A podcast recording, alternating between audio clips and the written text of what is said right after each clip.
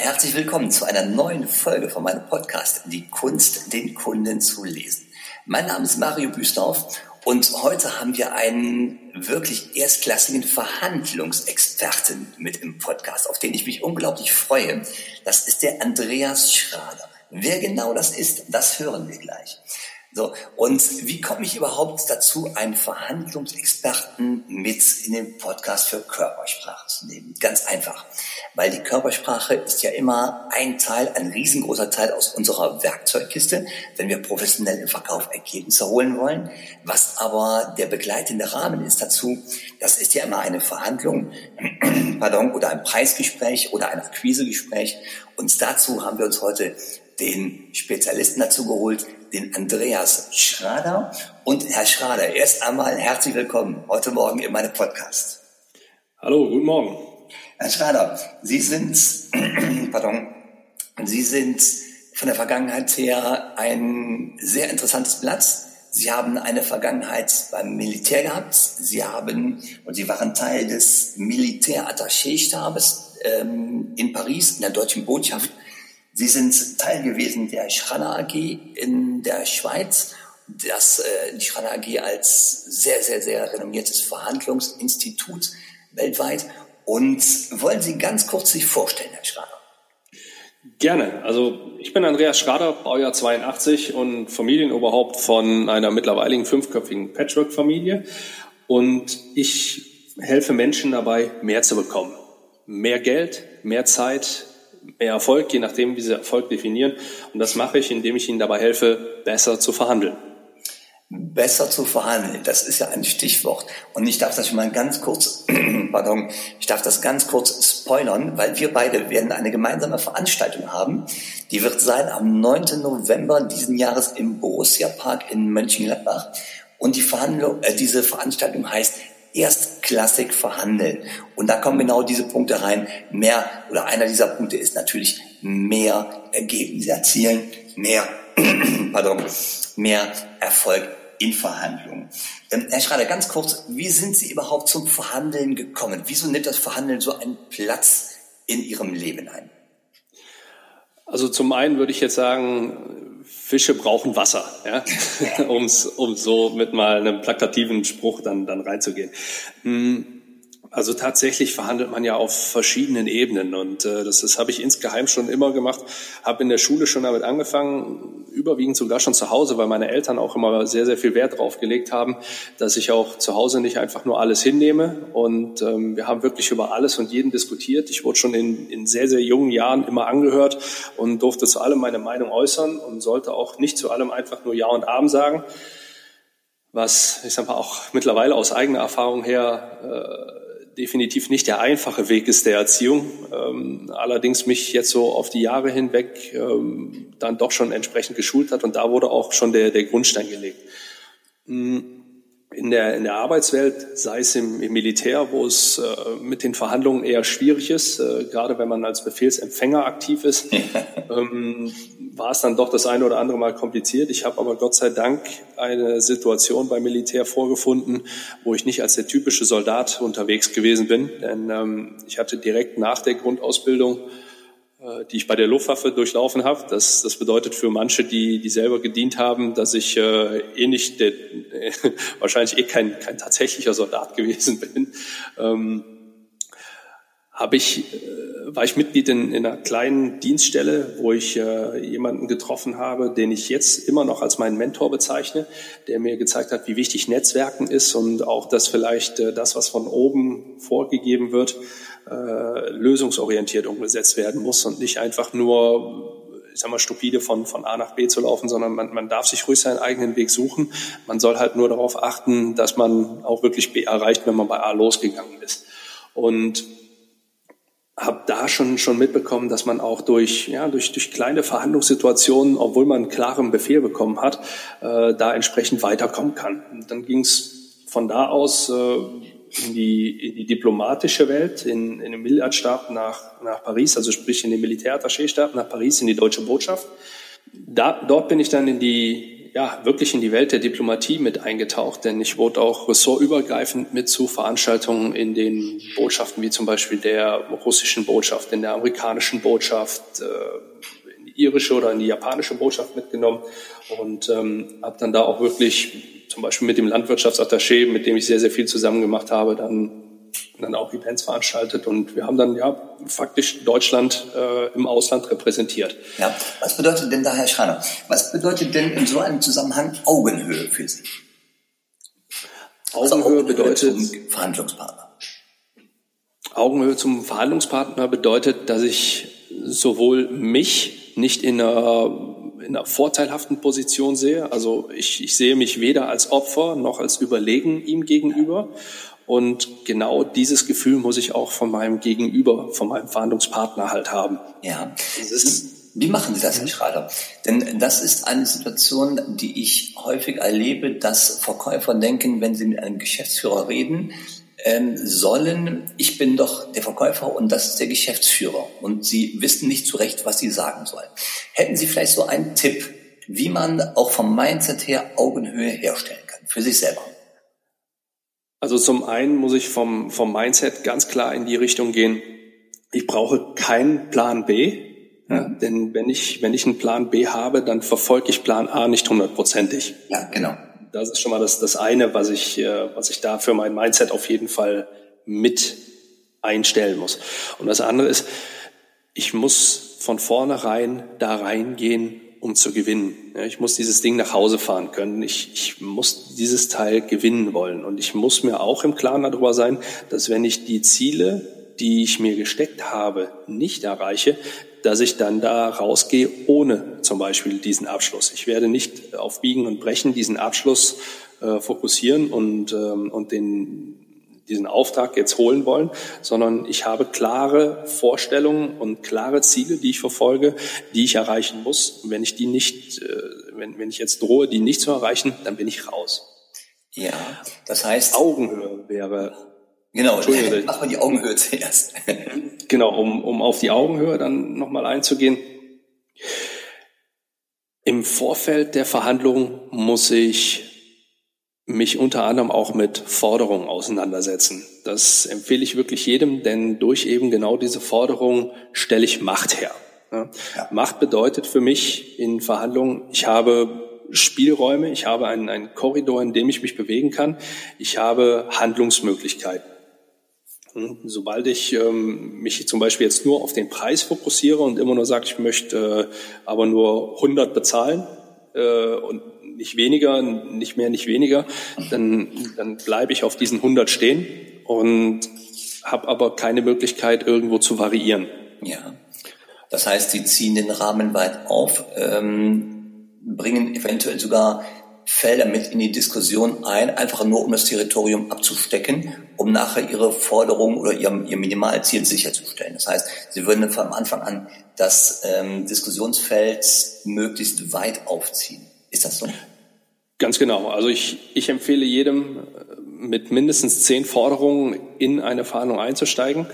Das bedeutet nicht, dass Sie direkt am Anfang sagen, so, ich, ich hätte gern folgende zehn Punkte, bam, bam, bam, bam, bam, eins bis zehn, sondern dass ich mir vorher Gedanken gemacht habe, welche Punkte möchte ich erreichen? Und dann steige ich mit ein, zwei, je nachdem drei Sachen vielleicht ein, die ich auch, äh, und das ist ganz wichtig noch in dem Zusammenhang, auch priorisiert habe. Also ich muss die unterteilen in Punkte, die ich wirklich absolut umsetzen muss, ja, in Punkte, die schön sind, wenn ich sie habe, auf die ich aber gegebenenfalls verzichten kann und auf Punkte, die für mich absolute ja, Dummies sind, Spielbälle sind, die ich, äh, die ich so in die Welt rausballern kann, äh, die, ich, die ich nicht benötige, die ich einfach nur brauche, um sogenannte Verhandlungsmasse aufzubauen. Ja. Ja, das ist ja wirklich interessant. Ähm, das heißt, Sie haben auch im Vorfeld sich Gedanken gemacht über das Minimalziel, vermute ich. Das Minimalziel oder das Maximalziel, was Sie erreichen möchten. Ganz genau. Also die beiden Ziele sind, sind extrem wichtig. Ein Maximalziel ist einfach herauszufinden, ist allerdings auch äh, extrem wichtig für eine Verhandlung, weil Sie wissen müssen, wann Schluss ist. Ja. Nach oben ja. sowie nach unten. Das Minimalziel nach unten ist eins der aus meiner Erfahrung häufigst gemachten Fehler, die, die, die, ja, die vernachlässigt werden, die, die an den Tag gelegt werden. Dieses, ach, wir schauen mal, so schlimm wird's schon nicht werden, Einstellung zum Beispiel, die ist katastrophal und die kann richtig teuer. Ähm, je nachdem, wer und worum es geht, äh, oder wer diese Verhandlung führt und worum es geht in der Verhandlung, kann das sogar existenzbedrohend sein, wenn ja. man sich da nicht entsprechend festgelegt hat. Und deswegen muss ich wissen, wann gehe ich definitiv raus. Ja? Und ich muss mir auch im Klaren darüber sein, dass wenn dieses, dieser Punkt erreicht ist, dass ich dann auch rausgehe. Ja. Dass dann wirklich auch Schluss ist, dass ich dann die Verhandlungen in der Situation abbreche. Und ähm, mein, mein damaliger Chef Matthias Schranner spricht in dem Fall immer, wann ist die Nichteinigung wirklich erreicht und die, die bessere Alternative. Mhm. Ein schönes Wort. Ja, in dem Zusammenhang, Herr Schrader, Macht hatten Sie eben genannt. Ähm, Macht herstellen, Macht aufbauen in einer Verhandlung, die Macht für sich selber nutzen. Ähm, woran erkennen Sie denn, dass Sie Ihre Machtposition hergestellt haben? Die erkenne ich daran, dass ich Handlungsalternativen habe, dass ich mich in einer Verhandlungssituation bewegen kann, dass ich nicht ohnmächtig bin. Also sprich, ich mich nicht nur auf ein ein Funk, eine Forderung, einen Punkt, sprich ein, meinetwegen den Preis zum Beispiel jetzt äh, reduziere und mich nicht nur ausschließlich über den Preis unterhalte. Ja. Als Beispiel, mh, hm, mein Gegenüber sagt mir, äh, ich, ich, ich kann mit Ihnen hier abschließen, wenn wir zehn Prozent Nachlass bekommen. Ich, okay, ich könnte mir vorstellen, dass wir uns äh, intensiv mit der Kondition nochmal auseinandersetzen, wenn wir dafür ein Zahlungsziel äh, als Zahlungsziel sofort wenn wir uns auf, äh, auf das Zahlungsziel sofortige Zahlung fokussieren könnten, wir uns äh, dabei auch noch auf eine Vertragsdauer von zwölf Monaten mit einer Mindestabnahmemenge von 100 äh, einigen und Sie äh, da vielleicht auch schon mal 80 Prozent im Voraus von, von überweisen. Ja. Äh, dann dann, hat, dann habe ich in dem Fall Macht aufgebaut, wo er mehrere Punkte hat, auf die er reagieren muss, ja. die ich für mich priorisiert habe, die, die vielleicht gar nicht so diese extreme Wichtigkeit haben, wodurch ähm, ich aber dann, dann wirklich dieses Geben und Nehmen halt auch hervorrufe. Und ähm, sobald ich dort nichts mehr habe, was ich anbieten kann, wo ich tauschen kann, dann verliere ich meine Machtposition. Und genau aus dem Grund ist es halt wichtig, immer sehr, sehr viele Forderungen im Vorfeld schon aufzustellen, damit ich halt diesen Handlungsspielraum habe. Fantastisch, weil ich habe gerade Bilder äh, im Kopf, weil diese Fragen provozieren ja eine Mimik bei meinem Verhandlungspartner. Und jetzt komme ich natürlich mit meinem Herz, was für die Mimik schlägt. Ähm, welche Mimik würde ich jetzt erwarten in solchen Momenten? Und das ist ja ein wahres Biotop an Möglichkeiten wenn ich meine Forderungen dort ähm, aufbaue und meine Verhandlungsposition, meine Machtposition ausbaue. Oh, fantastisch. Jetzt ist mir nach einem Punkt sofort aufgefallen, Herr Schrader. Sie hatten in dem Beispiel gerade gesagt, die Gegenseite fordert 10% Preisnachlass. Und in Ihrer Antwort sind Sie nicht auf 10% eingegangen. War das Absicht? Mhm. Sie haben es umschrieben. War das Absicht? Ja, natürlich. ähm, also es ist, es ist generell so, dass ich die Punkte der Gegenseite höre.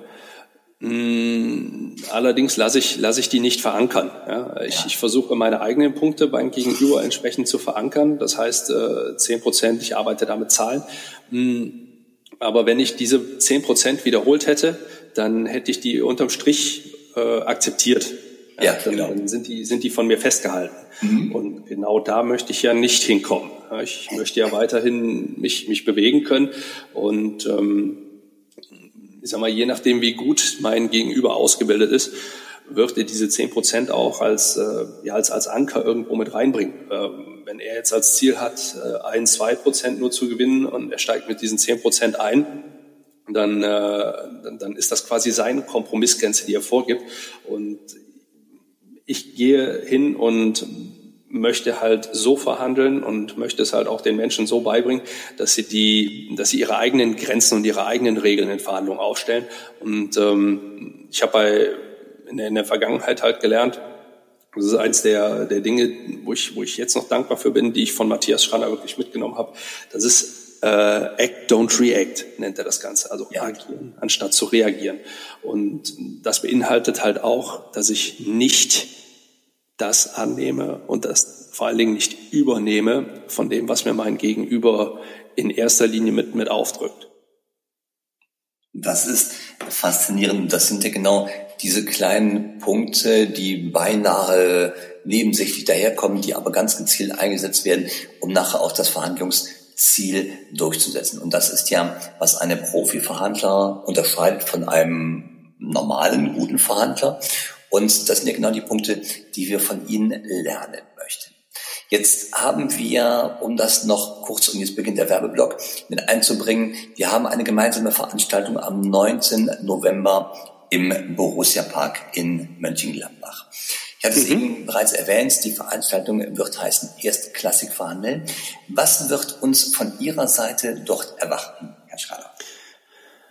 Also ich werde mit den Teilnehmern gemeinsam kurz ihren Verhandlungsprozess durchleuchten und uns dann, äh, oder dann, dann werden wir uns auf die professionelle Vorbereitung fokussieren. Denn die richtige Vorbereitung macht ungefähr klassisch, wie, wie so häufig, 80 Prozent ihres Verhandlungserfolgs aus. Ja. Ich werde Ihnen zeigen, wie Sie richtig in eine Verhandlung einsteigen und wie Sie entsprechend Macht in der Verhandlung nutzen und auch aufbauen können. Da wird gerade diese, dieser Forderungsteil, über den wir heute gesprochen haben, äh, ein sehr, sehr starker Faktor sein. Ja. Mm, und abschließend werde ich dann auch noch damit reingehen, denn da habe ich festgestellt, ist gerade ähm, wenn man wenn man extrem hart verhandelt hat, äh, hapert es da relativ häufig. Äh, wie schließe ich denn eine solche Verhandlung auch ab? Mhm. Wie komme ich wirklich dazu, diesen, diesen Deal zu closen, wie es im, im Neudeutsch heißt, um jetzt mal ein paar Buzzwords hier mit reinzuschmeißen. Also wie kann ich das wirklich konsequent abschließen, so dass ich auch genau das, was ich verhandelt habe, bekomme? Das ja. ist der Punkt, den, den ich davon übernehme. Okay, fantastisch, fantastisch. Ich freue mich drauf. Ähm, ich werde es noch ergänzen, diesen Tag um die Punkte, die Mimik lesen in Verhandlungssituationen, wo Sie eben angedeutet haben, diese Verhandlungsmasse aufzubauen. Ähm, ich werde Gelegenheit haben, in diese Verhandlung natürlich die Mimik des Gegenübers zu lesen, zu meinem Vorteil auch zu nutzen. Und wir werden noch angucken, die unausgesprochenen Einwände. Wie kann ich diese unausgesprochenen Einwände erkennen, die ich, die vom Kunden oder von dem Verhandlungspartner nicht gesagt werden, die aber da sind. Die arbeiten sonst im Bauch des Verhandlungspartners weiter, obwohl wir äh, oder weil wir sie nicht beachtet, nicht hinterfragt haben. Und vor allem ein Punkt, der unglaublich interessant ist, Hinweise auf Täuschung oder auf Spielchen, auf solche emotionalen Spielchen erkennen und ähm, Täuschung hatten wir eben auch schon mal erwähnt. Ähm, das Lachen ist die häufigste Maske, das Lächeln ist die häufigste Maske. Wie kann ich hinter diese Maske hintergucken in Verhandlungen? Da freue ich mich auf diesen einen Tag mit Ihnen gemeinsam, Herr Schrader. Ich mhm. glaube, das wird für unsere Zielgruppe einen riesigen Mehrwert geben, Verhandlungen professionell zu führen. Ich würde nochmal ganz kurz zusammenfassen. Bis hierhin. Wir hatten darüber gesprochen, wie Sie zum Verhandeln gekommen sind. Das haben Sie erklärt über Ihre Vergangenheit äh, im Militär, dann als äh, Teil des Militär-Attaché-Stabs in der Deutschen Botschaft in Paris, äh, über Ihre Zeit im Schranner-Institut mit dem äh, Herrn Schranner. Es geht darum, in den Verhandlungen, wenn wir sie dann führen, unsere Machtposition herzustellen, dass wir mindestens, Sie haben gesagt, mindestens mit zehn Forderungen einsteigen, die wir natürlich nicht alle sofort runterrattern von eins bis zehn, sondern die wir der Reihe nach mit zwei, dreien beginnen, aber dann während der Verhandlung immer wieder mit einbringen, um einfach unsere eigene Machtposition aufzubauen und man erkennt es daran, dass ich Handlungsalternativen habe. Also wenn ich zu einem Vorschlag des Kunden immer eine Handlungsalternative einbringen kann und der Kunde akzeptiert diese. Das sind so die Momente, wo Sie merken, dass Sie in der Verhandlung eine Machtposition aufgebaut haben. Mhm. Herr Schrader, von meiner Seite erst einmal ganz, ganz, ganz herzlichen Dank, dass Sie Ihre Zeit heute Morgen ähm, hier für unseren Podcast ähm, bereitgestellt haben. Haben Sie für uns, für die Hörer gerade in diesem Podcast, haben Sie noch ein, zwei ganz praktische Tipps für die Verhandlungsführung, die man sofort mitnehmen kann in den Alltag? Ja, erstmal vielen Dank, dass ich hier die Möglichkeit habe, ähm, auch nochmal zu, zu Ihrem Publikum so zu sprechen. Ich, ich verfolge Ihren Podcast wirklich schon seit längerem und ähm, gerade auch die, die Themen Blinzelrate war für mich äh, ein sehr, sehr gewinnbringender Punkt, den ich auch äh, sehr, sehr effektiv mit in meinen Verhandlungen nutze und ähm, den auch äh, auf, ich sag mal, Amateurbasis äh, versuche, dem einen oder anderen Coachie mit weiterzugeben und auch wirklich jedem empfehlen kann, deswegen ähm, mit zu, unserem, zu unserer gemeinsamen Veranstaltung zu kommen. Was ihr direkt mit umsetzen könnt, sind zum einen genau eben diese Forderungen, die wir angesprochen haben. Setzt euch äh, einfach mal hin oder setzen Sie sich einfach mal hin, ähm, schreiben Sie sich mindestens zehn Punkte auf, die Sie sich vorstellen könnten, mit rein zu verhandeln. Das, das könnte die Verlängerung von, ähm, von Zahlungskonditionen sein, ähm, Skonto, die Verlagerung eines Geschäftsortes ähm, oder wenn wir jetzt zum Beispiel auch auf Gehaltsverhandlungen uns fokussieren, sich nicht nur auf den, äh, sagen wir, auf die üblichen Incentives da zu fokussieren, sondern auch um Themen wie Weiterbildung, externe Weiterbildung, ähm, Firmen-Events, irgendwo Unterstützung bei, äh, bei ich sag mal, meinetwegen bei der Jobsuche des Partners oder so. Ähm, das sind alles so Punkte, die man durchaus mit reinnehmen kann. Da kann man sehr, sehr kreativ sein, auch äh, Familie, Freunde mit einbinden und wirklich auch mal da über den Tellerrand oder die Tischkante tatsächlich auch hinausschauen, um da auch wirklich ähm, sich eine Machtposition in der Verhandlung aufzubauen. Ein zweiter Tipp, den ich äh, jedem noch mit auf den Weg geben würde, das haben wir hier in, der, äh, in dem Podcast auch schon gemacht. Das kann ich Ihnen generell für die Rhetorik empfehlen, ähm, in, in jedem Gespräch, was Sie führen.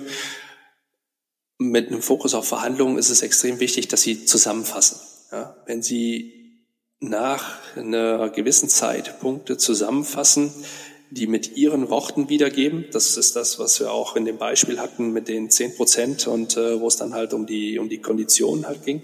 Fassen Sie es in Ihren Worten zusammen und holen Sie sich eine Bestätigung von Ihrem Gegenüber ab, dass das, was Sie zusammengefasst haben, was Sie so verstanden haben, auch korrekt ist. Und dadurch haben Sie zum einen den extremen Vorteil, dass Sie Ihrem Gegenüber vermitteln, hey, der hört mir die ganze Zeit zu was sie tatsächlich auch tun sollten. Und zum anderen können sie alle Unstimmigkeiten, die eventuell aufkommen könnten, zu ihren Gunsten so in den Griff bekommen. Also zwei Tipps, die ich jetzt so mitgebe, um das Ganze nochmal zusammenzufassen. ähm, Forderungen aufbauen, viele Forderungen aufbauen, die priorisieren und halt auch Zusammenfassungen in Verhandlungen und generell in Gesprächen nutzen, denn das steigert ihre Chance, zu einem positiven Ergebnis zu kommen, ungemein. Fantastisch. Herr Schrader, herzlichen Dank. Und ich habe noch einen, einen kleinen Halbsatz, den ich mir während unseres Podcasts hier im Geiste weggeschrieben habe. Und den würde ich gerne nochmal wiederholen. Und das heißt, Negatives nicht verankern. Das heißt, Positionen der Gegenseite werden wir nicht beim Namen nennen, sondern wir werden sie maximal umschreiben.